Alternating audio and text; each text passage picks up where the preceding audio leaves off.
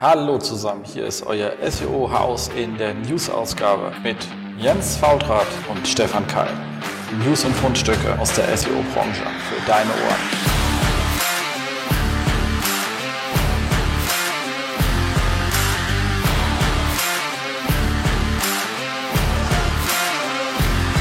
SEO-Haus, stay tuned. Hallo zusammen, hier ist wieder euer SEO aus, diesmal in unserer absolut wahnsinnig neuen News Edition und auch in einer neuen Besetzung, nämlich hier bin ich äh, in Berlin, Jens Faultrat und da drüben in Darmstadt ist, äh, nee, du sitzt in Frankfurt gerade, Stefan ja. Keil, richtig? Ja, genau. Hallo aus Frankfurt. Wie ist das Wetter? Das Wetter ist eigentlich ganz angenehm. Es ist schön abgekühlt die Tage. Ähm, aber hält sich auch noch. Ist nicht ganz so grau. Ich kann den Messeturm noch sehen. Ja, das ist gut, das ist gut. Sind ja im schönen Westend. Also ähm, an der Stelle ganz kurz, was ist das neue Format? Wir haben ja gesagt, jetzt, also ihr habt, wer letzte Show gehört hat, hat er mitbekommen, es gab keine News, wir, wir haben die News rausgezogen und ähm, besprechen die News in einer Extrasendung. Also jetzt dieser hier, in dem wir auch diese äh, alle anderen Themen drin haben, so etwas wie was äh, upcoming Events, äh, vorhergehende Events, auf denen wir waren und so ein bisschen halt einfach so die letzten vier Wochen besprechen. Diesmal eher etwas mehr und mit ähm, Stefan, der bei uns hier sozusagen das, also unser Frankfurter Büro leitet und da die äh, unsere SEO-Fahne im Rhein-Main-Gebiet äh, nach oben hält. Und da würde ich sagen, Stefan, erzähl mal zwei Sachen zu dir. Die Vorstellung, das ist immer so ein Ding. Ich kenne das ja immer schon, ich weiß ja, was ich erzähle, deswegen kann ich mir immer nie vorstellen, dass das spannend für Leute ist. Aber in dem Sinne, äh, genau, ich glaube, wir sind ja eher fachlich unterwegs. Vielleicht, ähm, wie lange mache ich denn jetzt irgendwie schon so SEO? Ähm, das ist jetzt auch schon eine ganze Weile her. Ich glaube, so knapp dreieinhalb Jahre. Das fängt quasi an, seitdem wir auch so zusammenarbeiten. Ist jetzt auch schon eine ganz schöne Ecke, ne? Definitiv. Und äh, genau, kommen so ursprünglich, ähm, so viele, gerade auch bei uns in der Firma aus der Informationswissenschaft, heißt, ich habe da in Fürden-Klein-Dieburg studiert, äh, wohne in Darmstadt und habe mich da so die ganze Zeit eigentlich immer so mit dem Thema Suche, Information Retrieval und Ordnung, also auch im Sinne von Vokabular, Thesauren, Klassifikation beschäftigt. Also na, rund um Bibliotheken und so ein Kram, das ist irgendwie so im Master, war das dann erst mal in deinem Projekt gelandet bin. Das war so 2012. Und dann fing das so ein bisschen mehr mit Online-Marketing und SEO auch noch an. Und äh, ja, so kam dann irgendwie eins zum anderen, dann bin ich irgendwie hier gelandet. Genau, aber vor, vorher warst du ja noch hier in äh, sozusagen im institutionellen Bereich äh, unterwegs. Richtig, genau. Das war ja, wie schon gesagt, so ein bisschen Bibliotheken, äh, Fachinformationssysteme ähm, und auch so ein bisschen in der informationswissenschaftlichen Forschung. Also was ist so, naja, wie suchen denn Leute, was gibt es da vielleicht so für Patterns auf einer Suchergebnisliste? Wie kann man Suche optimieren? Also auch die Algorithmen allein, wenn es jetzt so, ähm, gerade so in der Fachinformation kann ich zum Beispiel äh, Zitationsdaten nutzen, um das Ranking einer Suche zu verbessern? Kann ich daraus Recommender bauen und solche Geschichten? Äh, waren eigentlich immer sehr spannende Sachen, ähm, die ich eigentlich auch so ganz gerne begleitet habe. Und ja, jetzt hier bin ich ja eher so, manchmal hat ja immer so einen Schwerpunkt, da ist bei mir immer mal so gewandelt, da fing so am Anfang ein bisschen mehr mit Daten- und Webanalyse an, dann ging das so ein bisschen in Strukturierung, Aufbau von Informationsarchitektur, äh, ist ja auch so ein klassisches Thema, und so im Moment ist es ja eher so rund um Consulting. Ne? Also ist eher so der Schwerpunkt wirklich noch näher am Kunden zu sein, zuzuhören, Lösungen entwickeln und begleiten. Ne? Es ist ja nicht immer so, dass man sagen kann, okay, man nimmt die beste und optimalste Lösung, sondern irgendwie da so ein bisschen versucht, pragmatisch voranzukommen. Das ist im Moment mein Arbeitsschwerpunkt und finde ich, zeichnet auch gut SEO eigentlich als, als Disziplin ab. Genau, nicht zu vergessen die ewige Peitsche, mit der man den Kunden vor sich hertreibt, damit dann auch irgendwann was passiert. Ganz genau, absolut. Das ist ja sozusagen so der, der, der, die Domina des Online-Marketings. Geld dafür, andere vor sich herzutreiben. Also das ist äh, das Lustige an dem Sport. Das stimmt, ganz genau. Ne? Aber also, ich habe halt einfach so gelernt, ich glaube, dass, dass das Wichtige ist dann immer wirklich so entsprechend auch die pragmatischen Lösungen zu finden. Weil ich meine, jetzt 100 Prozent geht selten und manchmal sind es auch nicht die 80 Prozent, aber nur weil die gerade nicht gehen, macht es ja keinen Sinn, jetzt drei Jahre lang zu warten, bis es dann irgendwie technisch möglich ist. Ähm, in den drei Jahren kann man auch mit anderen Mitteln, was ist noch ziemlich schnell äh, und vor allem generell überhaupt erstmal besser werden. Absolut. Cool. Ich finde, jetzt haben die Leute von dir irgendwie ein schönes Bild bekommen, hoffe ich. Ansonsten kann man nachher noch mal zwei Sätze, wo man dich dann auch regelmäßig treffen kann, was sich an der Stelle immer lohnt. Und ähm, würde sagen, gehen wir mal zu den nächsten Punkten. Housekeeping können wir überspringen. Zur letzten Sendung gab es relativ wenig Rückmeldungen. Da müsst ihr besser werden, Kollegen. Und kommen damit, wo sind wir, wo haben wir uns eigentlich rumgetrieben in der letzten Zeit. Ich persönlich hatte die Ehre, nach 2013 mal wieder nach Bern fahren zu dürfen auf die OMK. Kann ich übrigens für alle Leute in der Schweiz, falls wir Schweizer Zuhörer haben, sehr empfehlen und äh, war wieder ein super spannender Event. Danke da auch äh, an Olivier, der mich heldenhaft anmoderiert hatte. Der hatte extra die Website Boosting 1 mit, um zu zeigen, dass ich da schon einen Artikel drin hatte. das ist mir auch noch nicht passiert. Und ähm, hatten, wie gesagt, einen sehr, sehr angenehmen Ab äh, Abend auch noch, die Konferenz war wirklich sehr schön, ist halt sehr breit, weil es Online-Marketing gesamt ist. Ähm, Schweiz ist auch so ein bisschen, Markt ein bisschen anders funktioniert, aber hat Spaß gemacht. Also ihr habt den ähm, Saim noch zugehört, hat einen super Vortrag gehalten, an der Stelle viele Grüße Saim. Und natürlich in André Morris, da auch direkt wieder Grüße nach Frankfurt der hier auch natürlich wieder mal einen super Vortrag darüber gehalten hat, warum denn die Commerzbank vor sich hinstirbt. Zumindest wenn man das Online-Marketing sich von ihnen anschaut, beziehungsweise ihre ähm, die, die äh, User Experience ihrer Webseiten, die dann doch eher etwas anders sind. Also wie immer, wer ihn kennt, bis, bisschen Sarkasmus drin, bisschen Spaß drin, bisschen Augenzwinkern drin, aber trotzdem viele klare Worte. Hat Spaß gemacht an der Stelle. Also wer nächstes Jahr nach Schweiz fahren möchte, Bern ist immer eine Reise wert und schick. Cool. Ja, also ich war ja auch ein äh, bisschen unterwegs, zumindest ich habe den Sprung mal nach Köln geschafft, ähm, zum äh, SEO Get Together, äh, SEO Dinner in Köln. Ähm, ist ja immer eine schöne Veranstaltung, die da äh, Maria und Michael aufgebaut haben. Ähm, war jetzt kein Vortrag mit dabei, war aber ein schöner Abend irgendwie im Stadtgarten und hat tierisch Spaß gemacht. Also muss auch sagen, es ist wirklich eine sehr nette Community, die die beiden da aufgebaut haben. Und äh, ich glaube, Köln ist so, was so die Branche angeht, auch jederzeit eine Reise wert. Ja, absolut. Also wenn es nicht gerade zu Mexiko sein muss, ähm, auf jeden Fall. So, damit würde ich sagen, kommen wir dahin, um was eigentlich geht, nämlich einfach die Fundstücke zur Sendung. Was ist uns so aufgefallen? Was haben wir gesehen? Ich habe dann, wir haben wie immer Kleinigkeiten drin, äh, die einem, die einem ein bisschen weiterhelfen, als auch Sachen, die diskussionswürdig sind. Ähm, einen kleinen Trick habe ich gefunden bei ähm, SEO Südwest und zwar, wie man im Chrome äh, lokale Rankings prüfen kann. Ich verlinken wir einfach, muss ich jetzt nicht genau vorlesen, steht da drin.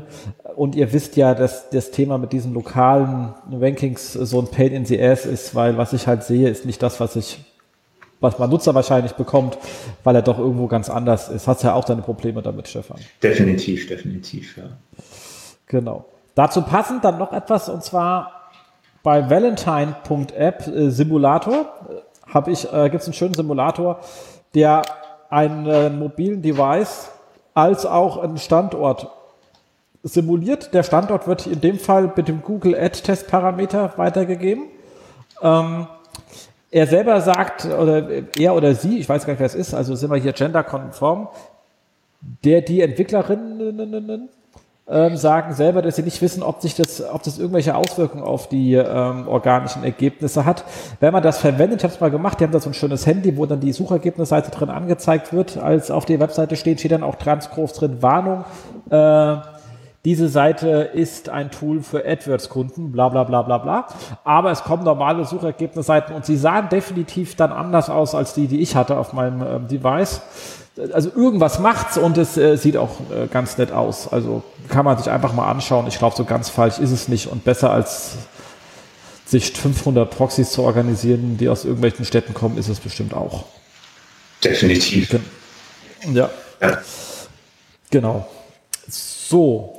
Ähm, dann ein etwas, wie gesagt, wir haben jetzt ja hier mehr als einen äh, Monat, haben wir etwas gefunden, was so vor, vor zwei Monaten relativ stark rumging und viel Diskussion gegeben hat, ist das Thema bei ähm, Sistrix, die Studie, die gesagt hat, Blogs sind für SEO ungeeignet. Ähm, ich persönlich würde jetzt mal sagen, sie sind nicht sonderlich gut geeignet, was jetzt nicht wesentlich anders ist als ungeeignet, nur nicht ganz so hart. Ähm, in ihrem Beitrag selbst haben sie nachgewiesen an den Rankingverteilungen von Chibo, Opel etc. und natürlich auf diverse Standardprobleme hingewiesen. Ich habe jetzt mal das, was ich mir so als Standardprobleme immer sage, weil ich das die gleiche Meinung häufig vertrete, ist, man hat so dieses Thema beim Blog des Fire und Forget. Also man hat keine Prüfung, ob es etwas schon mal gibt, sondern man schreibt es einfach und wenn man es geschrieben hat, dann geht man als Autor zum nächsten Artikel, den man zu schreiben hat und man kümmert sich keiner drum um das Stück Content, was man da von der Leine gelassen hat. Und das ist nicht so das, was man unter nachhaltig bezeichnet. Ähm, ein weiteres Problem ist Near Duplicate, was sich damit automatisch ergibt. Near Duplicate Content, weil ich als saisonale Inhalt wahrscheinlich jedes Jahr nochmal schreibe, obwohl sie schon da sind. Ähm, und der Linkgraph ist halt per se nach Aktualität sortiert und nicht ähm, thematisch, was jeder SEO wissen sollte, auch mehr als suboptimal ist. So, und ich glaube, Stefan, du hast auch regelmäßig das Thema, dass irgendwelche Kunden vor sich hin blocken und sich freuen, weil sie denken. Absolut, das ist auch so ein bisschen das Problem. Ne? Also Content Marketing fängt immer erstmal mit einem Blog an. Ist immer so, so das äh, grundsätzliche Gefühl. Und das sind dann eben genau die Probleme, die du gesagt hast. Ne? Das ist ein schönes System, da kann man mal reinschreiben. Ich meine, ich, meistens reden wir eh vom WordPress, wenn wir vom Blog reden und das, das ermuntert einen ja zu schnell einfach zu publizieren. Ähm, na, Schlagwörter habe ich auch schnell angelegt. Irgendwann habe ich mehr Schlagwörter als Artikel. Dann wird es halt irgendwie ein bisschen schwierig. Also es ist tatsächlich so eine Sache, naja, das Publizieren wird besonders einfach, aber das, ähm, naja, strukturieren und damit dann wirklich auch strategisch irgendwie voranzukommen, gerade im SEO, wird dann dadurch nicht unbedingt einfacher. Ja, das finde ich immer so ein bisschen schwierig und ob jetzt auch das für Push-Kommunikation, so dass so eines der besten Mittel ist, dann sagen, okay, wir gehen mal raus aus der Suche und raus aus dem Pull, ähm, wüsste ich jetzt auch nicht, ob jetzt vielleicht so ein Blog auch jetzt unbedingt zwingend im Sinne eines Blogs, also so ein, ein Medium, was sich so irgendwie chronologisch sortiert und nach hinten wegschreibt, jetzt vielleicht auch das beste Mittel der Wahl ist. Genau. Also ich persönlich sage immer, zum Anfang ist es gut, damit man erstmal losläuft. Ähm, Gerade wenn man noch nicht so weiß, wo der Content hingeht und man keine klare Strategie hat, aber ab und zu erstmal was raushauen möchte, machen wir ganz ehrlich gesagt bei uns äh, Get Traction ja genauso. Wir haben ja auch den Blog und schreiben da jetzt halt mal, wenn wir Zeit haben. Man sieht ja schon, die Frequenz ist überschaubar, aber sie ist da. Ähm, dafür ist dann, wenn ein Artikel reinkommt, da auch manchmal irgendwie die Tastatur leer getippt. Ähm, aber wir wussten einfach noch nicht, wo es hingeht. Deswegen macht es auch keinen Sinn, sich eine Struktur zu überlegen, wenn man noch gar nicht weiß, was alles kommt ich sage mal so, der Klassiker ist dann, wenn man irgendwann so 40, 50 Artikel hat, dann sollte man mal überlegen, kann ich die irgendwie anders sortieren, anders mit ihnen umgehen. Ähm, und selbst wenn man erstmal noch am Blocken ist, kann man erstmal prüfen, hatte ich da schon mal was zu, macht Sinn, das abzudaten, anstatt etwas neu zu schreiben. Das sind so die ganz einfachen Sachen. Aber ansonsten natürlich dann ein ganz wichtiger Hinweis mit den Schlagwortseiten. Da hat uns ja echt dieses ähm, Web 2.0 früher noch war was angetan, indem die alle Menschen als Schlagworte vergeben lassen und es führt halt ins Chaos, wenn man nicht gelernt hat, wie man Schlagwortsysteme aufsetzen. Ja, ja, Folksonomies und so. Ne? Also wenn das dann auch alles nutzergeneriert ist und frei vergeben, das ist für SEO nicht immer ganz so praktisch. Und für ja. den Nutzer auch nicht. Also es widerspricht, es widerspricht ja allem, was man so gelernt hat. Die Dinger sind ja weder vollständig äh, noch akkurat und ähm, ja, Gab früher schöne Studien, so 2004, 2005 hatten wir damals auch ein Studium von wegen Volksharmonies versus kann man die benutzen, auch im wissenschaftlichen Retrieval, war immer eine Katastrophe, weil das Definitiv. war halt, ja, Singular, Plural, sage ich nur. Und, ja, das war immer ein bisschen anstrengend, da hast du vollkommen recht. Ja. Also das ist, ähm, also mal abgesehen davon, dass man sagt, also zum Anfang sind jetzt so Blogs auf jeden Fall sehr gut, da hast du vollkommen recht. Ich finde es so schwierig, wenn man gleich verschiedene ähm, Kanäle quasi dann trotzdem dort reinpackt, weil das dann immer so, na, da, da können wir halt mal schnell was publizieren und dann hast du am Ende so eine Mischung aus ähm, also so extrem fachlich oder themenzentrierte Kommunikation und dann kommt noch der Zweizeiler zum letzten Firmenfest und ähm, so eine Mischung, das finde ich immer, das ist so aber auf jeden Fall so ein Fehler, jetzt so ganz unab, oder was heißt Fehler, das ist so eine Strategie, da, da sollte man sich vorher schon auch im Klaren sein, also wo kommt welche Kommunikationsart oder welcher Kommunikationskanal kommt wohin. Und das sind ja. so Sachen, die kann man, also denke Absolut. ich, sollte man schon irgendwie vermeiden und zumindest auch die Einstiege so äh, stricken. Genau. So, und das Schöne ist, Zeitgleich danach hatten wir unser, also nicht unser, ganz gut, vom unserem Kollegen Johannes Kunze entwickeltes Excel-Sheet um das ganze Thema der Indexeffizienz. Also ihr wisst das, also wie viel, wie viel, ähm, wie viel Index-Sichtbarkeitspunkte bekomme ich pro URL, die ich im Index habe, so grob gesagt, wie kann ich dieses Index und dieses Excel haben wir einfach mal neu geschrieben, weil es da, also Johannes hat es neu geschrieben, weil es ein paar Bugs in der alten Version, die auch gar nicht bei uns liegt, sondern woanders äh, gegeben hat. Deswegen hat er es nochmal neu erstellt. Ähm, und bei dem Ganzen auch noch gleich das Ganze vom Hans Kronberg eingeführte äh, Metrik mit eingeführt für diese, um diese High-Performance-Content-Formate zu identifizieren. Und das kann man auch sehr schön nehmen und einfach mal die Effizienz hinsichtlich der Sichtbarkeit und Reichweite seines Blogs Formate gegenüber anderen Formaten auszurechnen. Also das wäre, wir verlinken es in den Show Notes, lohnt sich das mal anzuschauen. Da sieht man relativ stark, welche Seitenbereiche ähm, gut performen. Da das alles auf, in dem Fall auf ähm, Sistrix funktioniert und ihr Sistrix jetzt auf URL-Basis, also könnt Verzeichnisse, Pfade ähm, nehmen, braucht ihr halt eine halbwegs sinnvolle Pfadstruktur, sonst geht das Ganze nicht. Ähm, wir haben auch andere Möglichkeiten, das zu machen, aber dann müssen wir auf GSC-Daten zugreifen. Deswegen ist es jetzt nicht in diesem Sheet drin. Ähm, aber diese Betrachtung von, wie effizient sind die einzelnen Formate, die ich habe, ist immer eine Betrachtung, die sich lohnt und bei uns auch standardmäßig in jedes Audit reingehört, damit man einfach weiß, wie effizient sind, genau, sind einfach die einzelnen Formate, dann kann man auch besser seine, seine Aufwände priorisieren. Ja, ich finde auch gerade die Darstellung ist immer so wirklich so ein erster schöner Blick, dass man dann auch sagen kann, ja, also wo, wo ist denn jetzt, also na gut, wir kennen, äh, glaube ich, schon so viele allgemeine Probleme, die immer mal wieder auftauchen. Ähm, da hat man sie aber meistens auch sehr schnell auf der Hand liegen und so immer mal bei jedem Projekt kommt dann doch nochmal was um die Ecke, was man so gar nicht auf dem Schirm gehabt hatte. Ne? Das sieht man dann sehr schnell an der Stelle. Genau. So, damit verlassen wir das Thema und kommen zu einem, einem lustigen ähm, Tweet von äh, John Moo, der auf die ewige Frage gesagt hat, man, also man kann ja über JavaScript Sachen ändern auf einer Seite und ähm, der Google Tag Manager ist ja auch JavaScript sozusagen, was sich von extern befüllen kann. Und da kommt man natürlich dann auf die Idee, über einen Tag Manager oder über andere JavaScript-Zugänge Sachen zu ändern auf einer Seite. Zum Beispiel Titles und Descriptions oder auch Canonical Tags. Und John hat hier gesagt, dass sie ähm, per se, also das hat er schon vorher auf der Konferenz gesagt, die unterscheiden zwischen Post und äh, also zwischen Pre- und Post-Rendered, weil erstmal die Pre-Rendered-Inhalte in den Index kommen und danach, wenn irgendwann gerendert wird, kommen die Post-Rendered-Inhalte und irgendwann ist halt, weiß man nicht, es war nicht definiert, was irgendwann bedeutet. So. Und jetzt hat er nochmal getwittert, dass die Canonicals im Post-Rendered ignoriert werden. Das hat er jetzt einfach mal so auf Twitter rausgehauen. Stefan, ja, ich weiß nicht, ist bestimmt schon wieder veraltet, weil ähm, ist ja jetzt auch eine Weile her, weil jetzt der 10. Mai. Ähm, ich glaube, äh, es war mir jetzt nicht so bewusst, dass das so schnell überlebt ist, aber äh, also bei uns hat es geklappt. Sagen wir es so. Ähm, wir hatten das äh, auch im Problemfall, wo wir einfach gesagt haben, wir probieren das einfach mal aus, ähm, dass es mit dem Tech Manager doch recht komfortabel geht und ähm, siehe da, wir kriegen sogar jetzt ähm, sehr starke Effekte mittlerweile für äh, klassische doppelte Inhalte, die jetzt ähm, nicht direkt gelöst werden konnten, äh, technisch, das hat noch etwas gedauert, ähm, hat mit dem Tag Manager ohne weiteres funktioniert. Genau. Und der Fall war keine einzelne URL, sondern es war wirklich ein Artefakt, wo halt ein paar hundert Seiten schlicht und ergreifend. Also man muss dazu sagen, das war jetzt natürlich auch ein einfacher Fall. Also dass das doppelte Inhalte waren, ist glaube ich auch sehr schnell und einfach auch algorithmisch zu erkennen.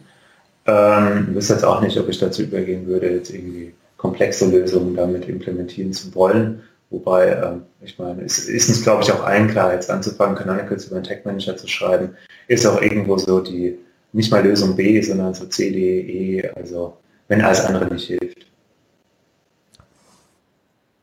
Genau. Ja. Also das sowieso, also klar, das ist äh, ganz klare Ansage, aber das ist hier kein N gleich 1 Test, sondern es waren schon einige Seiten.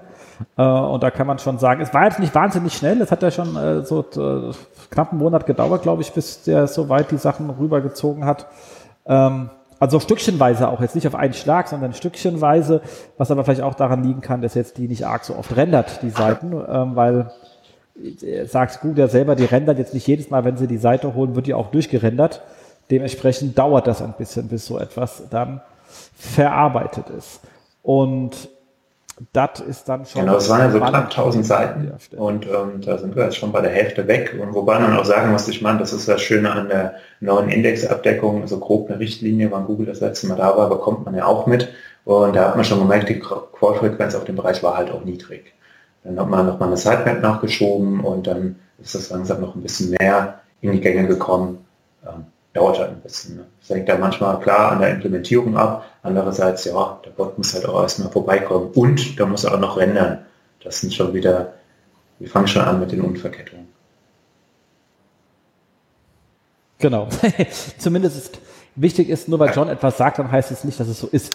Das ist einfach, ähm, das heißt nur, dass er so informiert worden ist. Er prüft jetzt ja auch nicht alles mal hardcore gegen, sondern er wird einen Kollegen fragen, der wird ihm was sagen und vielleicht hat der andere Kollege jetzt auf der anderen Seite schon wieder behoben und der wird ihm dann nicht verrückt sagen, dass es was anderes ist. Also hier einfach Vorsicht genießen. Auch John ist nicht allwissend, sondern er kann nur das weitergeben, was ihm ja. intern erzählt wird. Genau. Und die Firma ist mittlerweile sehr groß. Exakt. So, was anderes, äh, was gekommen, was äh, Google ähm, sich mal äh, gesagt hat, und da zwar auch äh, John als auch Danny Sullivan, die haben sich dazu geäußert zu dem HTML-Verbesserungsreport in der alten Search-Konsole. Also gibt es ja diesen Report HTML-Verbesserung und da gibt es doppelte Titles, doppelte Descriptions, leere Titles, leere Descriptions und zu lange Titles und zu lange Descriptions. Und diesen Report, der zu langen Titles oder zu kurzen Titles als auch zu langen Descriptions und zu kurzen Descriptions soll entfallen wenn sie das Ding umziehen. Also die wollen das Ding eh umgestalten, wenn sie es umziehen, aber den Bereich haben sie gesagt, würden die beiden gerne entfallen lassen, weil es zu Verwirrungen führt, weil beide sind ja auch Ansprechpartner für Webmaster im Hangout etc. pp. Und kriegen dann immer Rückfragen zu der Länge und die Regelmäßigkeit ist die Sage, die Länge sagt ja nur, wie viel Google anzeigt. Das heißt nicht, dass Google nur diesen Inhalt wertet, die werten den ganzen Titel aus. Natürlich ist es blöd, klickrattativ zu schreiben, wenn das Ding weggeht. Aber wenn man jetzt das halt mal nicht hinbekommt, weil man regelbasiert, also gerade jetzt in so einem Shop, Produktnamen, manchmal sind die Produktnamen halt etwas länger und da wird da hinten zu lang, dann muss man jetzt nicht hingehen und 500 Titel per Hand umschreiben, nur weil die hinten 10 Zeichen drüber gehen ähm, und irgendwie meine Call to Action etwas abgeschnitten ist. Das ist auch ganz wichtig, weil die, es gibt so viele hier ähm, Crawler-Tools, die dann immer ganz rot warnen und sagen, oh, dein Titel ist zu lang. Und dann fangen die an, Leute zu tippen und zu tippen und dann haben sie genau 0 Euro mit dieser Maßnahme verdient, weil es einfach scheißegal ist. Ähm, und deswegen wird das wahrscheinlich sticht und ergreifend ähm, entfallen. Anders wird es mit doppelten Titles und Descriptions sehen, wollen sie halt migrieren, aber irgendwie anders darstellen. Da sieht man mal, was Google eigentlich wichtig ist, also lernt raus, es ist jetzt nicht der, der Mega-Hebel, wenn ihr äh, zu lange Titles habt, da etwas zu Also ich bin da auch sehr dankbar, dass sie es rausmischen. Also ich schaue eigentlich auch immer nur in den doppelten Report, also doppelte Titles, doppelte Meta-Beschreibung. Zu kurz kann man mal kurz, also ne, kurz sagt schon der Name, da kann man mal kurz reinschauen, weil man oftmals da auch noch so ein paar Fehlermuster sieht. Man merkt, okay, da ist so ein Seitentyp, der ist so gar nicht gepflegt, aber auch das im Detail zu analysieren hat da meistens auch wenig Auswirkungen. Und die doppelten äh, Reports, äh, die sind natürlich meistens auch sehr mächtig. Also da findet man wirklich auch die wichtigen Fehler, wenn dort einiges aufläuft. Ich begrüße das. Definitiv.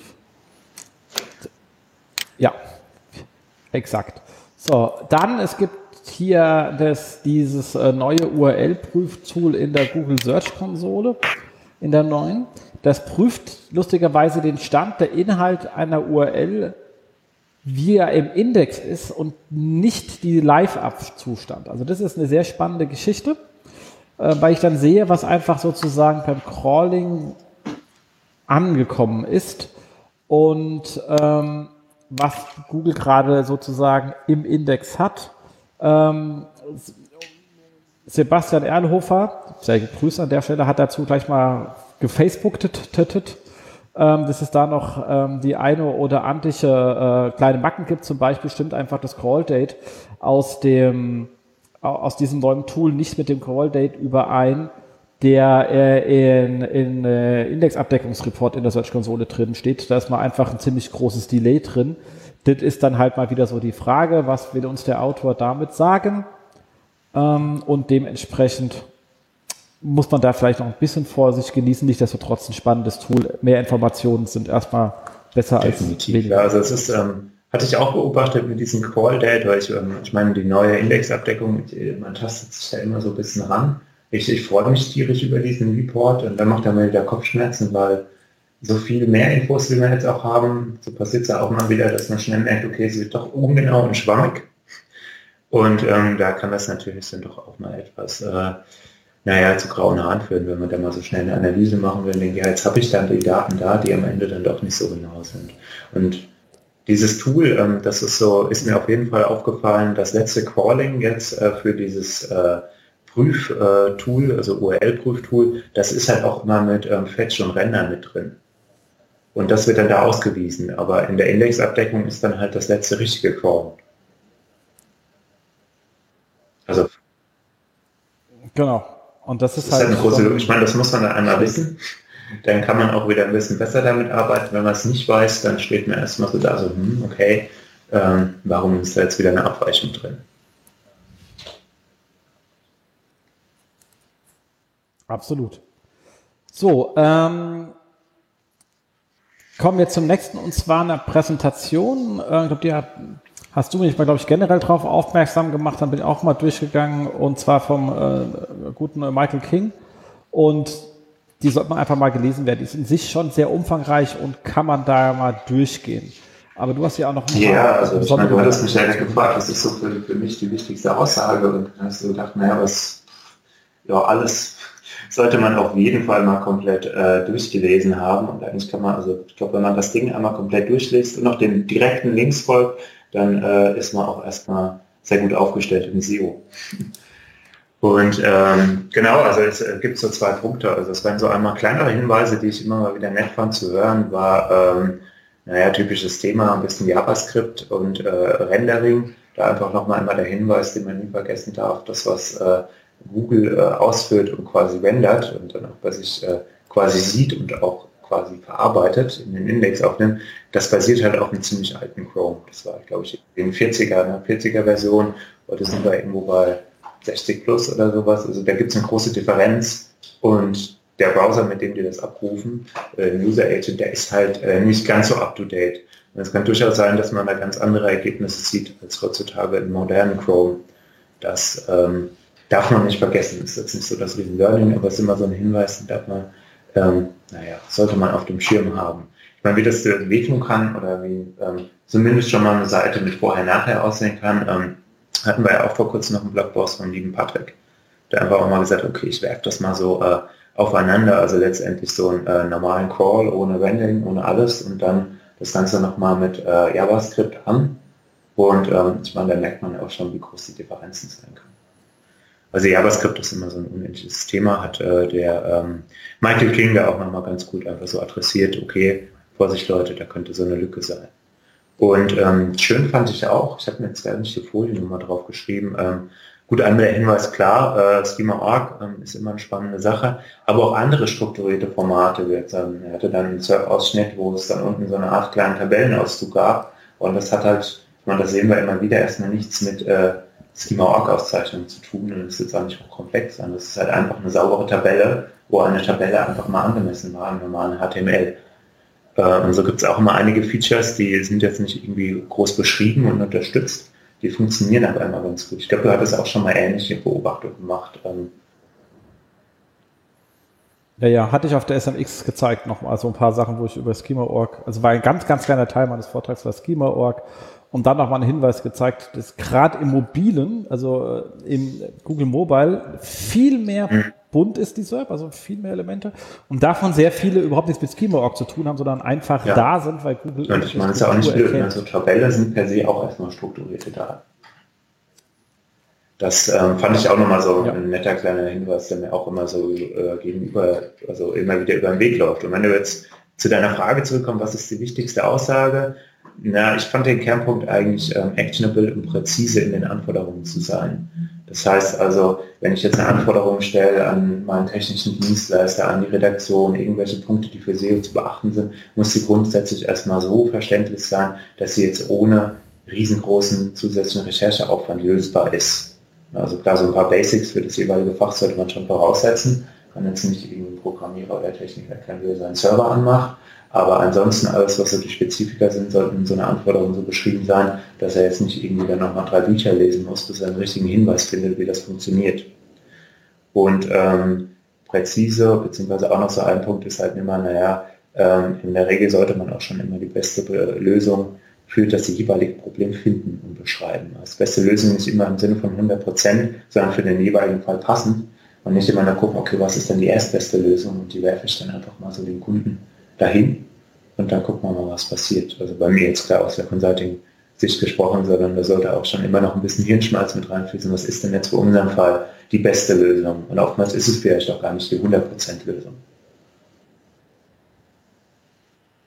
Ja, äh, vor allem, äh, also wir, wir, haben ja schon den einen oder anderen Kunden übernommen, der schon vorher irgendwie von anderen Leuten betreut wurde. Und dann rennt man da durch, durch Jira und sieht dann halt so Anforderungen, wo man denkt, sag mal, Kinders, damit kann natürlich überhaupt keiner was anfangen, wenn da irgendwie so ein Excel angehängt ist mit 24.000 intern 302 ja. Jahren und Ticket steht, bitte beseitigen.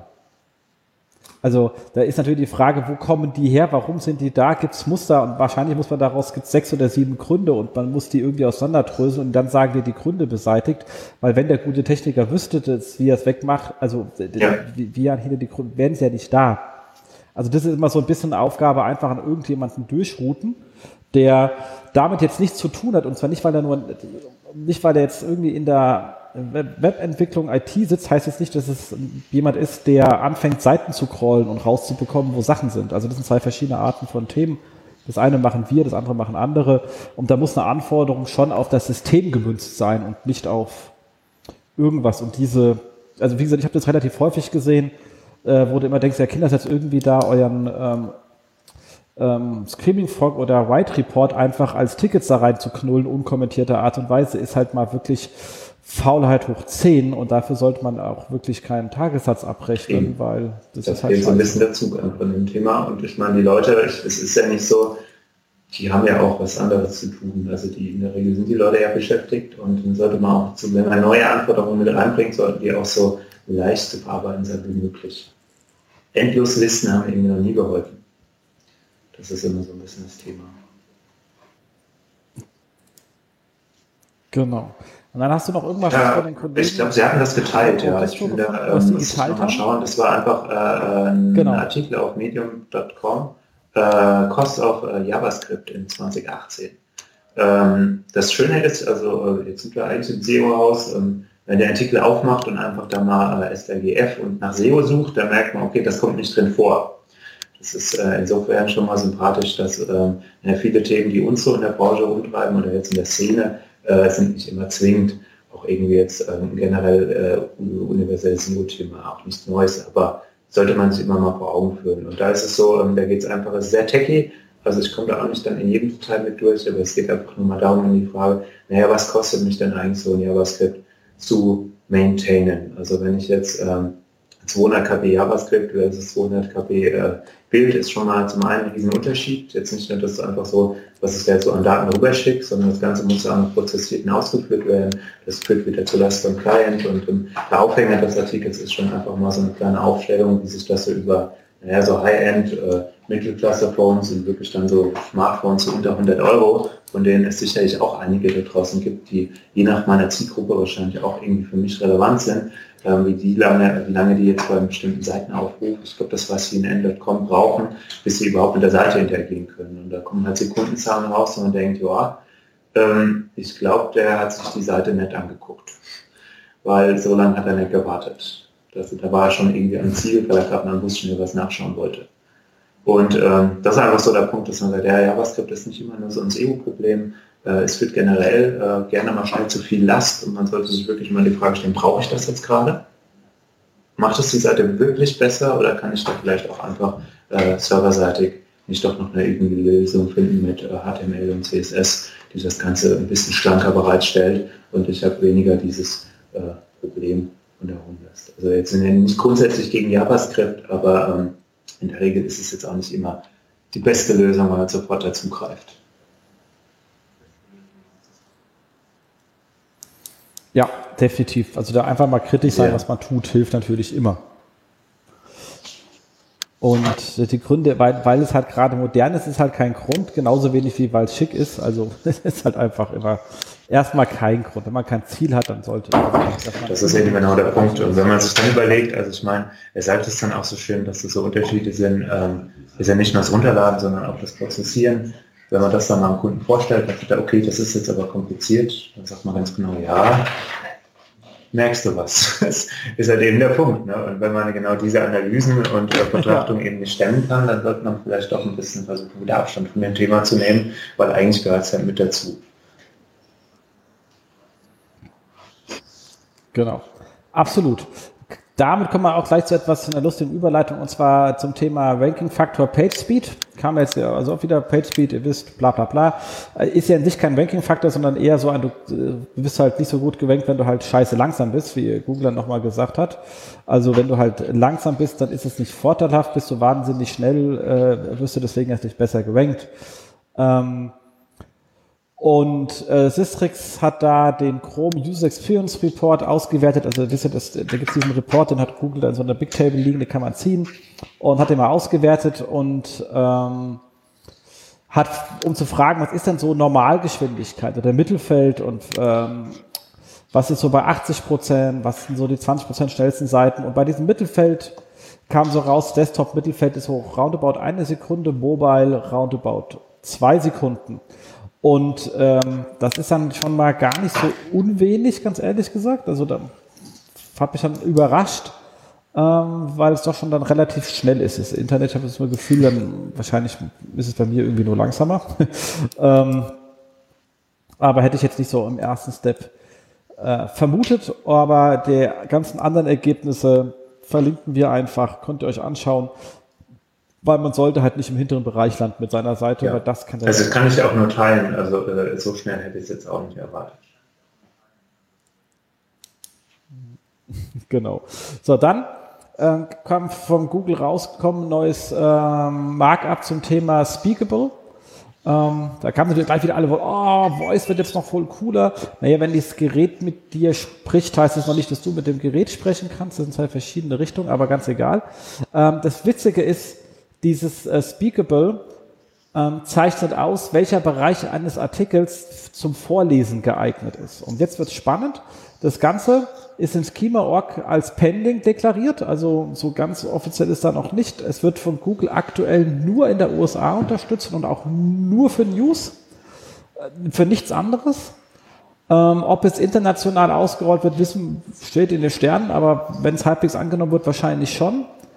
Ähm, allerdings sind Use Cases neben News doch eher ähm, fraglich. Äh, auch wenn der Artikel hier sehr pro ausgelegt ist, bin ich da eher ein bisschen kritisch an der Stelle. Also wenn mir jetzt jemand so eine komplette äh, so ein Wikipedia-Artikel mit äh, lustiger Wurzelformel vorliest, bin ich danach auch nicht schlauer. Ähm, Aktuell auch nur fürs Google Home Device, nicht für den Google Assistant oder äh, auf dem Smartphone. Auch das ist eine brutale Einschränkung. Und ähm, trotzdem sollte man sich damit schon mal auf, bedingt auseinandersetzen, weil das Ding lässt sich ja nicht so einfach einbinden. Also einfach in meinem Artikel zu sagen, ich mache den ersten Absatz einfach als, äh, also wenn ich den ganzen Artikel als Speakable mache, dann kommt ich wahrscheinlich ein bisschen verarscht vor bei Google, weil den haben sie schon vorher erkannt. Ähm, wenn ich jetzt nur den ersten Absatz nehme, dann ist es bei den meisten Blättern da draußen eher ein Anreißer. Äh, dann habe ich eher Lust, noch mehr zu machen, kriegt dann aber nichts, weil hört ja auf. Was man, glaube ich, machen kann, ist, wenn man so eine TLDA-Box hat, also so eine klassische Zusammenfassung, Summary, die entweder am Anfang oder am Ende, ist ja ganz egal, wo sie steht, aber die ich halt auch ganz klar als solche im CMS erkennen kann und kann die umranden. Das kann ich mir sehr gut vorstellen, aber da muss der ein oder andere erstmal dieses Format einfügen, weil alles andere macht keinen Sinn. Also wenn ich einfach nur einen Teil des Artikels, dann ist die Frage, warum habe ich den Rest geschrieben? Also wenn ich keine Zusammenfassung habe, macht dieses ganze Auszeichnung in sich keinen Sinn. Und das ist noch nicht so arg weit verbreitet, muss ich ganz ehrlich sagen. Also ähm, Spiegel hat es äh, re relativ häufig unten drunter, aber auch nicht jeder, sondern manchmal ähm, bei der Süddeutschen gibt es das manchmal, aber es ist noch nicht flächendeckend verbreitet. Ich glaube, wenn du das Content-Format eines TLDA-Zusammenfassung nicht hast, brauchst du halt auch nicht als Speakable auszuzeigen. Ja, also das Einzige, was ich mir vorstellen kann, ist, dass man halt natürlich dem Device dann sagt, dass es bitte auf meine Leseliste soll, wenn der Teaser gut war. Das wäre ja auch nicht so. Ja, aber anders kriegt man das nicht hin. Ich meine, die Vermarkter waren eh, also ich meine, wenn eine perfekte Zusammenfassung aus dem Device rauskommt, dann muss man Artikel nicht mehr lesen. Habe ich auch kein Geld verdient. Das ähm, ist ja dann auch ein bisschen so die traurige Wahrheit. Und ähm, ja, ist sie tatsächlich, also ich meine, das sind die ersten Gehschritte, das ist tatsächlich sehr eingeschränkt. Und wer weiß, was daraus jetzt irgendwie dann mal wird. Aber ich meine, ähm, das, was du auch angesprochen hast, das Implementieren ist dann halt tatsächlich, ne? also wenn es Zusammenfassungen sind, wer schreibt die Zusammenfassung? Wenn es keine vollständigen Zusammenfassungen sind, wer sagt, welcher Teil des Textes kann ich in eine bestimmte Fläche holen, dann ist da, ist da halt sehr viel Spielraum mit drin. Ne? Also immer so der Einstiegtext oder so, das ist halt ähm, nicht immer sehr aussagekräftig. Weil, was ja zuletzt auch mal in Darmstadt, hast du diese, diese Pressemeldungen in der Straßenbahn gesehen? Die sind ja auch immer so zwei, äh, so zwei Bilder ja, genau, und da hat man immer so ein Bild mit äh, Überschrift und danach ah, ja, dann ja, so ja, ein Stück, naja, also Content, das ist noch kürzer als ein Tweet. Und das sind auch immer so Dinge, die sind da, finde ich, optimiert. Und dann lese ich diese Zeilen und ich habe aber gerade die Überschrift nicht mitbekommen und ich verstehe gar nichts.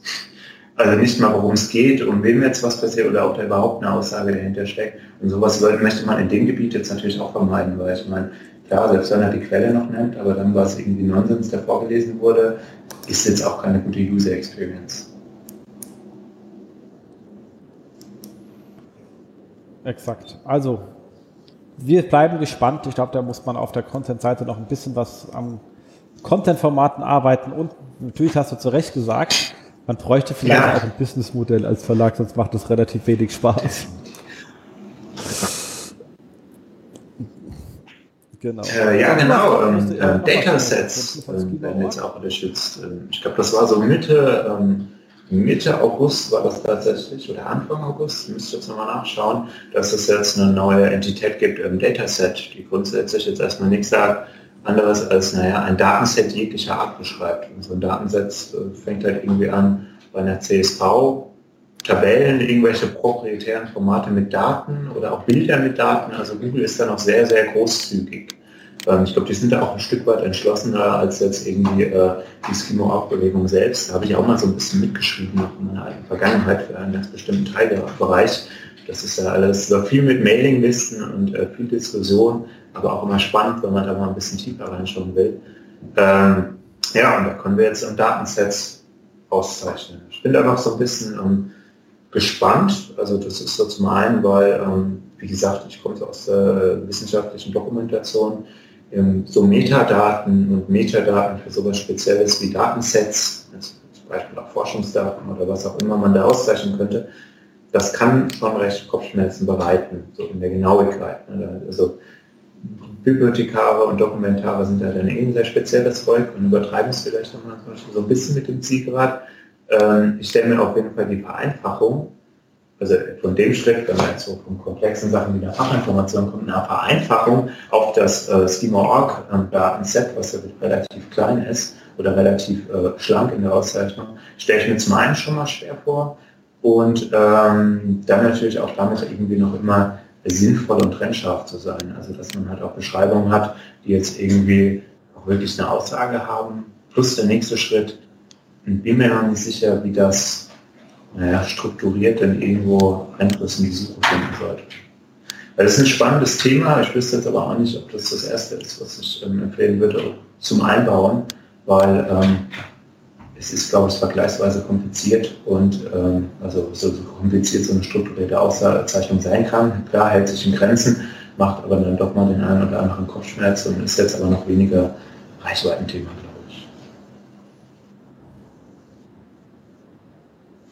Ja, also ja. Ja, definitiv. Also, hätte ich jetzt auch mal Spaß dran. Mal so, aber, ja. also wie gesagt, Komplexität hält sich in Grenzen. So schwierig wie so eine äh, semantische Auszeichnung halt sein kann. Ja. So, dann haben wir noch was, und zwar die Kollegen von AHRFs, die schreiben ja auch in dem Blog äh, spannende Sachen und die haben hier einen ziemlich ähm, langen Artikel zum Thema Local SEO geschrieben. Ähm, klar, und das, erstmal haben sie relativ lang sich eingelassen, wie die Einträge in Google Bing und Apple Maps genau zu erfolgen haben. Also ein richtig schönes How-To. Dann das ganze Thema lokale Nennung und NAP, also Name, Address und Phone, ähm, wie man damit umgeht im strukturierten Bereich, im unstrukturierten Bereich, ähm, um einfach die Konsistenz sicherzustellen. Ähm, dann nochmal ein paar Hinweise für On-Page, die sind aber, glaube ich, soweit, alle soweit bekannt. Wissen noch ein paar Ideen zum Thema lokales Link-Building und wie man Google-Bewertung irgendwie aktiv äh, managen kann. Und an der Stelle nochmal der ganz große Hinweis, also ah, lesen, wer, wer sich mit dem Thema auseinander, also wer sich damit auseinandersetzen muss, aber noch nicht angefangen hat, ist es wirklich eine gute Quelle. Wer, wer keine Lust hat zu lesen und die Nummer von äh, Boris Herring hat, kann auch ihn anrufen. Der ist ja der, so der, der Local SEO-Gott äh, in Deutschland. Ähm, und außerdem sehr nett, deswegen lohnt sich das auch immer. Wer leider Boris nicht persönlich kennt, der muss halt den Artikel lesen. So ist das Leben. Ähm, ja, also ist ein spannendes Thema, das ganze Local SEO, gerade im, im, im, Retail gerne mal unterschätzt, wenn man so Filialbetriebe hat, wird das nämlich auch richtig äh, anstrengend vom Management her. Ja, sehr. Ne? Also ich finde, das ist auch immer noch mal so ein eigener kleiner Spielplatz, den man da so hat. Äh, bietet viele Chancen für die Kleinen, wobei man auch immer so gerade am Start, ne, also da, da, da hängt dann auch viel erstmal so, das Ding muss halt auch erstmal anlaufen. Es sind so ein paar Faktoren, die brauchen halt einfach ein bisschen Zeit bei so kleinen Local-Projekten.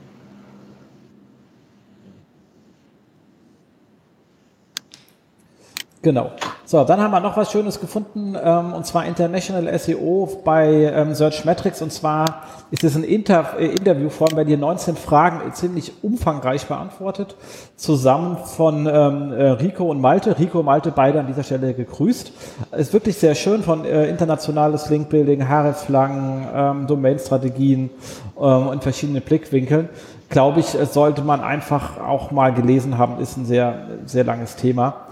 Äh, nämlich gehe ich jetzt nicht nochmal auf Einzelne ein, weil wir haben noch was Schönes, was ich auch ganz spannend fand, äh, war bei White von den Kollegen und zwar tappe nicht in diese fünf SEO-Fallen. Das finde ich immer super spannend, weil SEO-Fallen klingt schon ängstlich. Ähm, das allererste haben wir von oben vorhin schon gehabt, lokalisierte Rankings. Ähm, ja, wo ranke ich denn? Ähm, das ist ja immer so die Frage, man sieht irgendwie auf eins, ist es aber nicht, weil äh, das halt nur in meiner Stadt, in meinem Dorf, in meiner Hood gilt äh, aber äh, in der Hut vom Nachbarn halt schon nicht mehr. Und ähm, wie kann man damit umgehen? Also mein einfacher Tipp ist dann immer in der Search-Konsole mal nachschauen, wenn ich nämlich dauerhaft eine Top-Platzierung habe, aber die Impressions, also es geht bei generischen Keywords allerdings nur, die Impressions viel zu gering sind, als wie ich sie vermuten würde oder sie im Keyword-Planner stehen, also massiv unterschiedlich, nicht so ein Drittel weniger, sondern so ein, in Summe nur ein Zehntel, dann bin ich wahrscheinlich nur in einer Großstadt irgendwie auf Position 1 und im Rest halt der Republik wahrscheinlich nicht. Ähm, ansonsten ähm, kann man halt natürlich, macht Sinn, in, in den Rank-Trackern äh, Rank-Tracker zu verwenden, wo man die Stadt mitgeben kann, gerade wenn es, äh, wenn man auch äh, das lokal wichtig ist, dass man in einer bestimmten Stadt gefunden wird, weil man lokales Angebot hat, sollte man dringend einen Rank-Tracker ver verwenden, der den Ort auch frisst ähm, und ansonsten immer darauf aufpassen, Lokalisierung setzt nicht zwingend eine Karteneinblendung voraus. Auch ganz normale Serbs können lokalisiert werden. Definitiv. Das ist schon ein also Thema, oder? Mein also so der subjektive Eindruck ist, dass es irgendwie auch in der letzten Woche noch mal mehr geworden ist. Ich finde immer mehr Keywords, wo ich denke, ja, hatte ich jetzt irgendwie nicht so lokalisiert erwartet, aber das ist dann so ganz sachte. Also für, mir fällt es vor allem auf, wenn ich dann mal in Darmstadt sitze und dann steht da Frankfurt und wenn ich dann in Köln bin, dann steht da irgendwie, dann steht da äh, Darmstadt, also da, da, hängt auch irgendwie der Browser hinterher. Und dann merkt man so sachte, schleichen sich dann gerade bei eher generischen Anfragen immer mal so ein paar äh, lokale Ergebnisse mit rein. Aber ich meine, macht ja auch Sinn. Ne? Je unklarer der Intent ist, ne? also sehr unscharfe Anfragen, äh, Adventskalender zum Beispiel, das ist halt, ne, was möchte die Person? Und dann habe ich irgendwie so das Gefühl, dass da immer mehr so kleine lokale Ergebnisse mit eingestreut werden. Kein Blog, also kein äh, Map-Blog, äh, Blog, weil der macht auch keinen Sinn, äh, würde ich jetzt immer mal behaupten, aber ja, so, wenn man sonst nicht weiß, was der Nutzer will, lokal ist der glaube ich nie verkehrt der jetzt ein Shop mehr oder weniger auf der ersten Suchergebnisseite ist, merkt, glaube ich, äh, der User bei so einem allgemeinen Query auch nicht. Genau, was gleich eine gute Übergabe ist, ist das Thema SERP Diversity, die halt auch oft sehr stark ist, gerade im, im Shorthead oder wenn halt noch nicht so viel drin ist. Was heißt das? Ich habe halt verschiedene Intents, die drin sind. Ich habe halt irgendwie zwei Produktangebote, zwei Vergleiche, zwei Ratgeber, ähm, zwei News oder so etwas. So, das heißt, für mich sind dann die Gegner in der Top 10 eigentlich nur die, die zu meinem Intent sprechen. Also wenn ich ein konkretes Angebot habe, ähm, zum Beispiel DSL-Vertrag, dann komme ich, dann sind die Vergleicher nicht mein, äh, meine Konkurrenz, sondern der andere DSL-Anbieter. Weil ich werde wahrscheinlich mich mit den Leuten auf dem gleichen Intent rumbetteln müssen und nicht mit den anderen. Und ähm, damit habe ich abends etwas weniger Platz in der Top 10. Ruckzuck ist so eine Top 10 nur noch eine Top 2. Und ähm, dafür muss ich mich mit dem Rest nicht so sehr auseinandersetzen. Also das ist ein spannendes Thema, also die SERP Diversity und gegen wen ich antrete, finde ich, ist, sollte man Kann sich immer irgendwie anschauen, wie die so aussieht. Ja. Das freut mich. Dann hat noch gesagt, ein Crawl ist nicht alles. Klar, auch ganz, auch ganz wichtig, also per, se ist SEO ja mehr als IT-SEO, aber selbst im IT-SEO ist der Crawl halt nicht die eigene, die einzelne Basis. Ähm, weil ein Crawl sieht ja nur, was gerade im Moment auch intern er verlinkt ist, sonst sieht, mehr sieht er ja nicht. Das heißt, die GSC 404er, die einfach über alles sind, ist eine ganz andere Art und Weise der Herangehensweise an so eine Thematik. Ähm, was extern verlinkt ist und 404er wirft, sieht man halt auch nicht. Und dementsprechend äh, ist ein Crawl alleine halt einfach nicht alles, was es auf einer Seite gibt, sondern nur das, was ich gerade per Crawl erreichen kann, was halt ein Subset ist ja, von dem, was definitiv. da ist. Also schön ist dann auch, wenn man so bestimmte Seiten hat, die halt ähm, manche ähm, Content-Typen nur über Link-Module ausspielen und die halt immer äh, die gleiche Anzahl, aber unterschiedliche Items ausspielen. Und das dann mal so immer über die Woche vergleicht, merkt man immer, oh, jetzt sind wieder ein paar mehr, ein paar weniger. Also es kommt immer neu, also die Anzahl bleibt ungefähr gleich, aber es kommen immer andere einzelne Seiten dazu.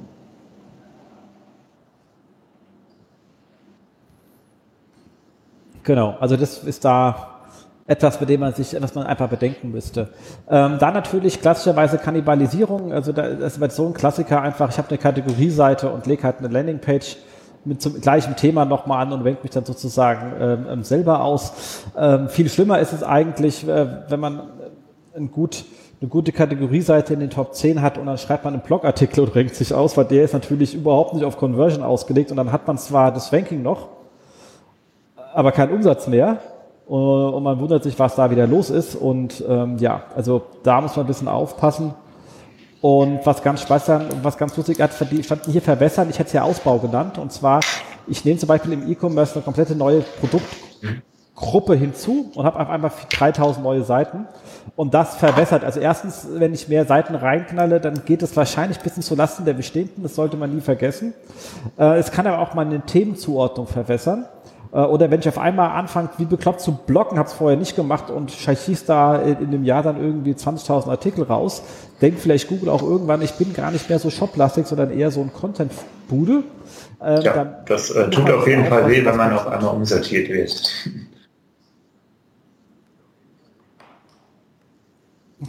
ja, das äh, definitiv. So, dann noch ein kleiner Hinweis, was schön gemacht war, und zwar von ähm, Tom Albi, an der Stelle auch sehr schön gegrüßt nach Hamburg. Der hat, ähm, der hat einfach mal die Traffic, also die, die äh, Suchvoluminas aus dem Adword Planner und die Angaben von Sistrix, das ist ja nur eine ähm, normalisierte Angabe von 1 bis 100, aber er hat die einfach mal gegenüber, durch R-Gejagt gegenübergestellt und geschaut, wie stark streut denn das. Also ist etwas, was, ähm, um rauszubekommen, was ungefähr vielleicht auch so ein Punkt bei Sistrix ist und was soll man sagen? Es streut halt auch etwas. Äh, mehr möchte ich jetzt dann euch äh, nicht vorenthalten, sondern ähm, sagen, lest euch selber durch, weil es auch ein schönes Stück über statistische Auswertung zu lesen. Deswegen hat er es auch eigentlich geschrieben, um dort zu sagen, wie man ein bisschen mit Statistik umgeht und hat er halt ein schönes Beispiel genommen. Deswegen lohnt es sich, das mal zu lesen. Man lernt auch gleich nochmal seine Statistik bisschen dazu. So. Ähm, dann, das ist ganz lustig, auf Search Engine stand jetzt, hat, gab es eine Meldung, dass der Google Search Konsolen Index Coverage Report jetzt akkurater ist als vorher. Ähm, und zwar haben die zwischen 14.07. und 1.08. das Verfahren umgestellt und in der Zeit einfach keine neuen Daten reingeschrieben. und dann später einfach die Daten vom 14. zum 1.8. Äh, interpoliert. In, äh, auf Grund genommen, sie haben einfach ähm, die Linie vom 14. zum äh, 7. zum 1.8. gezogen. Das heißt interpolieren. Äh, klingt gut, ist einfach statistischer Schwachsinn. Äh, und vor allem haben sie halt nicht Bescheid gesagt. Das heißt, du hast am 14., 15., 16., 17., 7. und so weiter immer die Werte vom 14. bekommen, also eine Linie, die einfach weitergezogen wird, weil sie keine neuen Daten hatten. Haben aber keinem was gesagt. Ist das vielleicht nicht so ärgerlich, außer man macht etwas und wundert sich und denkt, es kommt nicht an. Es kam halt an, bloß der Report hat es nicht gezeigt. Äh, da wäre es vielleicht von Google einfach nett, wenn sie sagen, Kinders, der Report ist jetzt mal eine Zeit lang off. Das wäre einfach netter für den Fall, dass da irgendeiner gerade hinschaut, weil er irgendwie versucht, gerade in seinen Index aufzuräumen und sich wundert, warum Google das nicht frisst. Ähm, also wenn man einen Report rausgibt, seid einfach ehrlich, äh, Google und arbeiten an Report ist immer fein, wir zahlen für das Tool ja nicht, aber dann schreib einfach hin, du ist gerade aus, kommt wieder. Dann wissen wir wenigstens, dass wir die Daten nicht vertrauen dürfen, die gerade dastehen.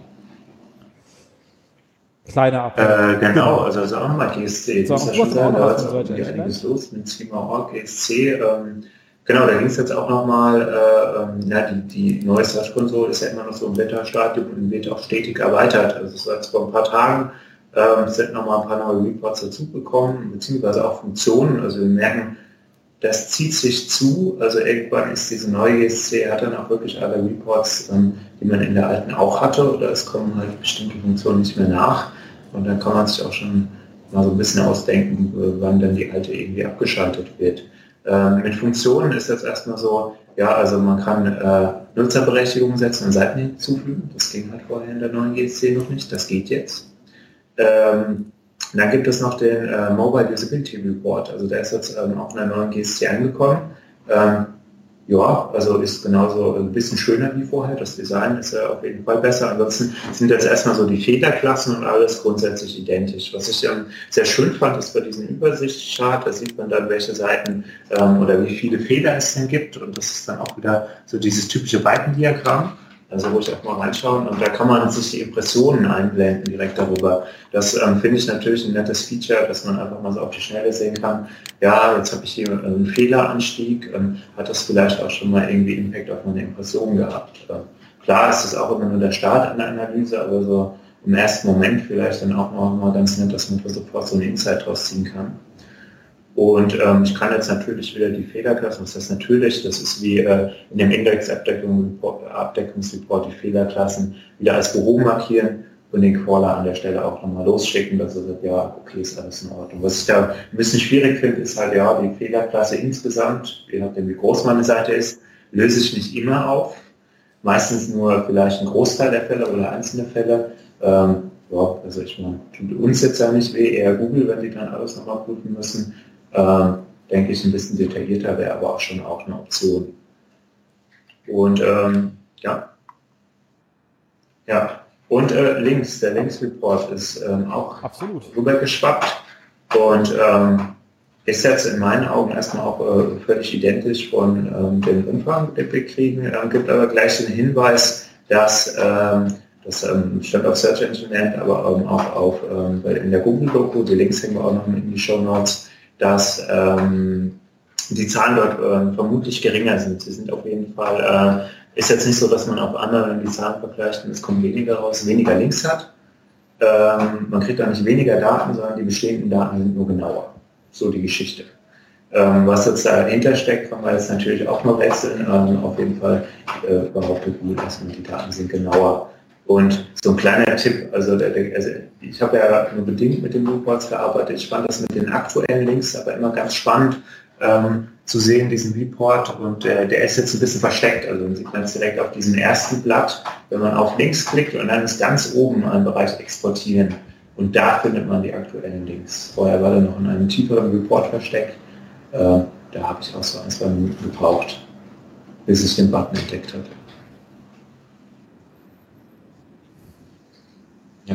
Aber er ist nicht weg, also das, ja, äh, fand ich einfach ganz schön, dass man da immer reinschauen kann.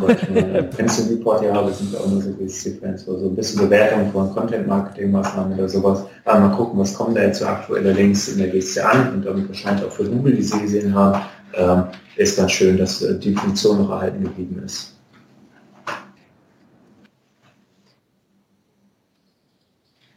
Absolut.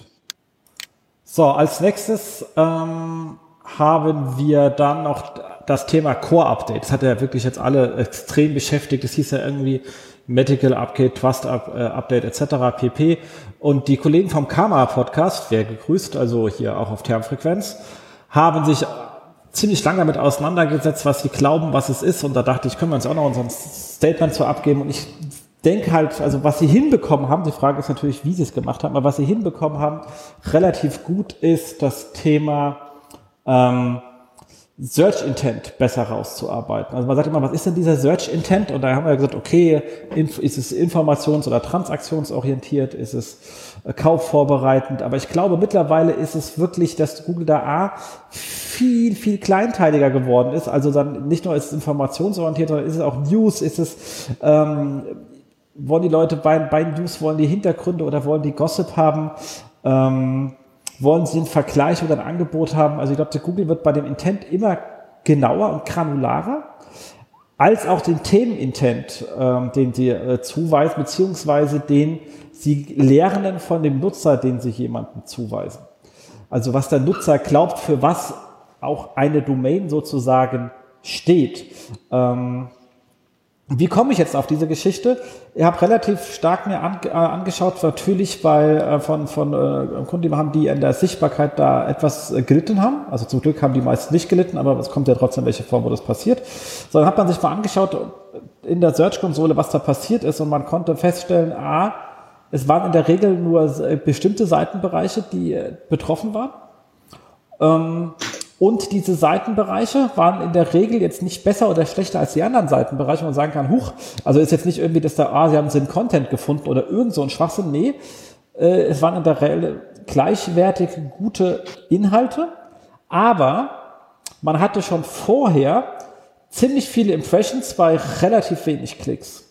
Und wenn man dann so sieht, dass man irgendwie ähm, ähm, sechsstelligen Bereich ähm, Impressions verliert, aber nur im unteren vierstelligen Bereich ähm, bis hin zu eher höheren dreistelligen Bereich Klicks, äh, dann sieht man wohl, dass man da zwar Reichweite hinsichtlich von Impressions hatte und es hat auch in den Sichtbarkeitsindex stark eingezahlt, aber die 20% Sichtbarkeitsindex, die wir da halt verloren haben, haben halt nur 2% verlorene Klicks gegenübergestanden, ähm, obwohl die bei den Impressions ein ähnlicher Wert drin war. Und da sieht man schon, dass offensichtlich Google im Sinne der Nutzer hier richtig entschieden hat, weil offensichtlich der Nutzer zwar die Sachen gesehen, aber nicht geklickt hat. Und bevor jetzt einer hinkommt und sagt, oh, ich fange jetzt an, meine CTR zu faken, ich habe nicht gesagt, dass sie ähm, die CTR nehmen live, sondern im Rahmen ihres Machine Learning, was auch immer ist, trimmt. Die sind ja darauf getrimmt, eben zu erkennen, was der Nutzer will.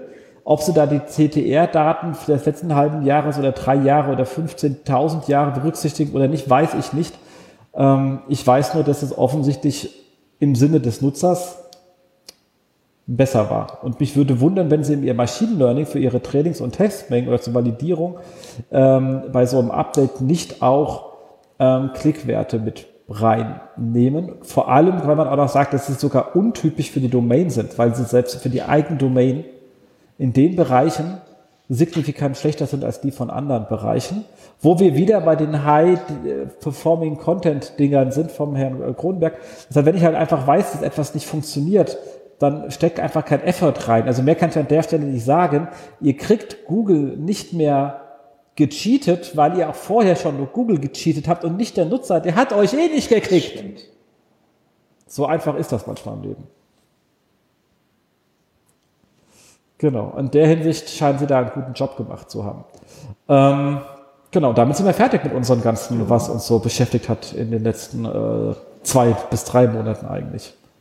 Weil so schnell geht das in kurz über einer Stunde. Aber wir sind natürlich noch nicht ganz fertig. Wir haben ja noch so ein bisschen Ausblick auf das, was so kommt.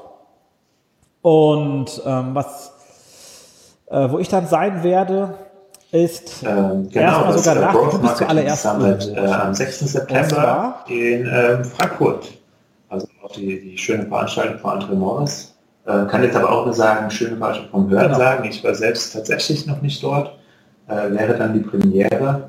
Äh, bin gespannt. Du schwärmst ja immer sehr davon und ich habe bisher auch nur Gutes gehört.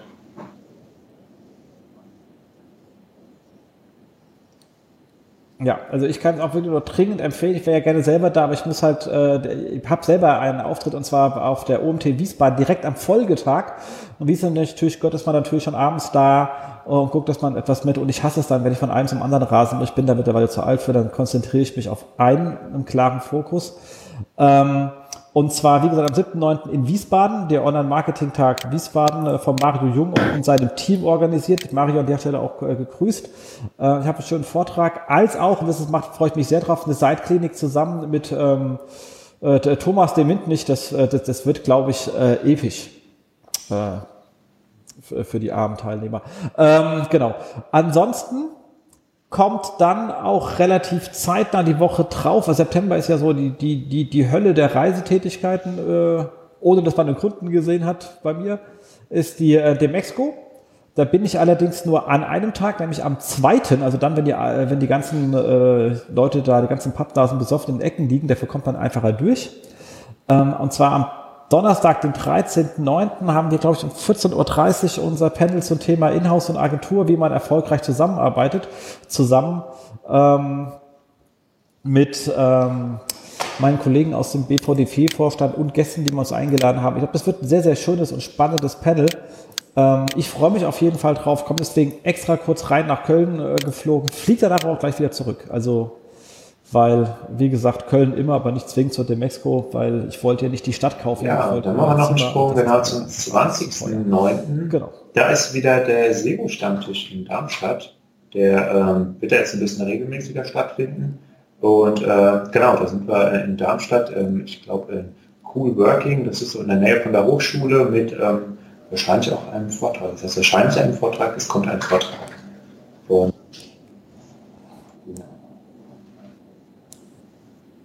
Genau. Genau, also wie gesagt, wir richten den jetzt hier aus hier seitens Gettraction ähm, in Darmstadt, hat vorher ja die ähm, Katja gemacht und äh, von äh, Dellaman haben das sehr schön gemacht. Wir haben es jetzt übernommen, organisieren das Ganze und ähm, legen auch gleich immer so, da haben wir auch gesagt, okay, wenn wir schon organisieren, dann nehmen wir auch ein bisschen Geld in die Hand, gucken, dass wir einen Raum anbieten können für die Vortragenden und äh, dass wir das regelmäßiger machen. Hat natürlich zur Folge, dass ich mich aus dem Thema ein bisschen zurückgezogen habe, weil ich ja nicht so regelmäßig vor Ort bin und du zu sagen, dass jetzt dein Event geworden ist, den du da geerbt hast. Aber das letzte Mal zusammen, habe ich ja schon gehört, waren alle hochglücklich mit dir. So soll es sein, genau. Weil man muss ja was tun für das äh, schöne Darmstadt. So, damit sind wir aber wirklich fertig. Kommen wir zu dem letzten Rubrik, die wir haben. Äh, Jobs, da habe ich immer gar keins, aber ich habe noch lange nicht mehr gesendet, deswegen hat mir auch keiner was gesch geschickt, weil wie gesagt, ihr müsst ihr was schicken, sonst weiß ich das nicht. Ähm, Gesundheit, Rebecca. Ähm, an der Stelle würde ich dann sagen, wer irgendwie jemanden sucht oder gehört, es soll Leute geben, die suchen Personal, ähm, können uns schreiben, dann kommt hier das Ganze als Aufruf mit in den Podcast. Schreibt einfach an äh, Jobs at termfrequenz.de, äh, ja. schlicht und ergreifend. War schön, hat Spaß gemacht. Ich glaube, das können wir öfters machen. Damit sind wir fertig. Ging doch ruckzuck, Stefan, oder? Äh, genau, das machen wir jetzt ja auch ja. 100. Mal gucken, wie lange ihr uns zuhören wollt. In diesem Sinne sind wir raus. Tschüss.